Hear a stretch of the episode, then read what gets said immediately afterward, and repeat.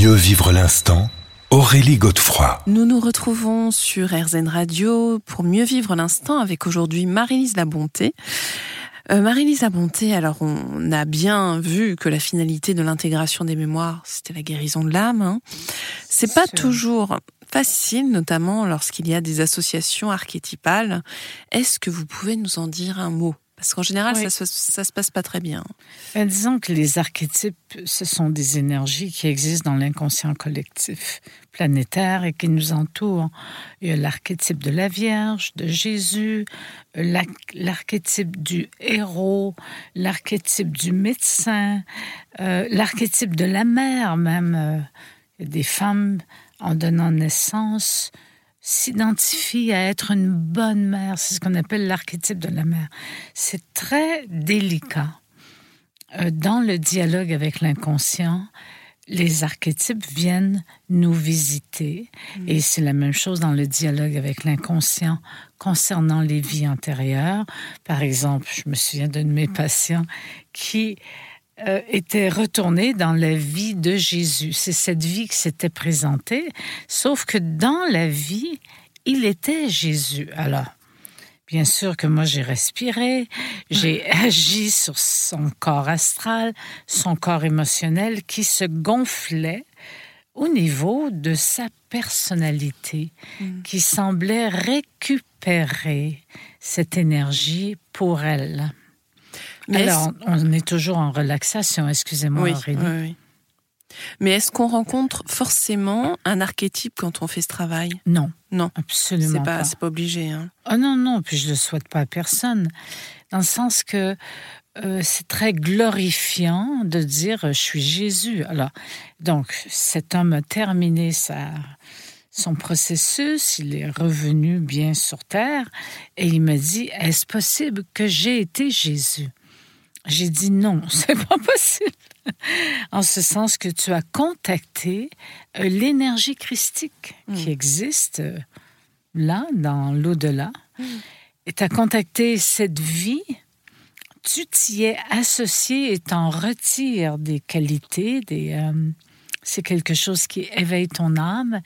Mais excuse-moi, tu n'es pas Jésus. Oui. Donc, mais euh, dans ce temps-là, à ce moment-là, moi, je suis obligée d'être. Euh, oui, oui, bah, bien sûr. Flatter l'ego de la personne en disant waouh. Ce serait pas rendre service. Hein. Non, exactement. Et d'ailleurs, ce que vous dites, alors, la capacité de discerner avec justesse correspond à un état de conscience élevé.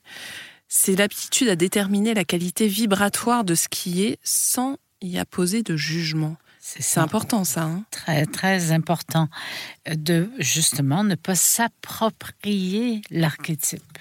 Alors vous évoquez aussi une autre sorte de mémoire qui attire mon attention, c'est la mémoire d'ombre.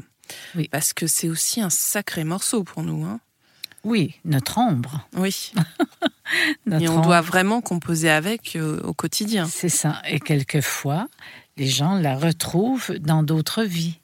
Ils ont été euh, celui qui tuait, par exemple, euh, avec, euh, je dirais, d'une manière sauvage, dure, violente, des enfants.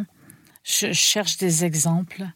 Et, sur Terre, cette personne était obsédée par les enfants, le bien-être des enfants de la planète.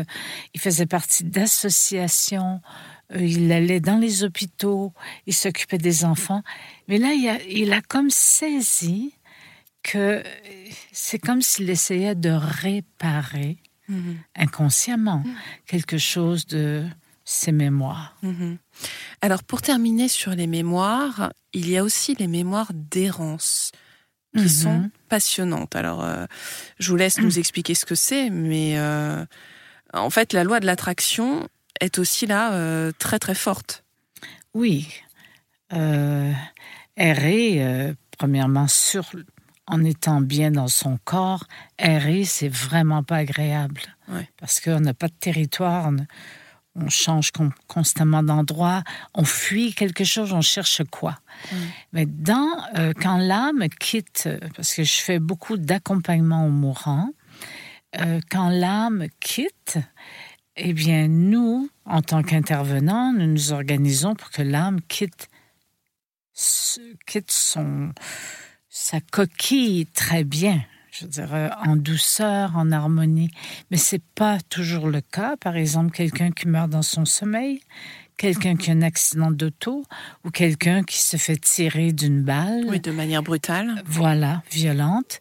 L'âme sort du corps, elle est obligée, parce que le corps, il y a une coupure. Euh, et, et là, elle ne sait plus si elle est vivante ou si elle est morte.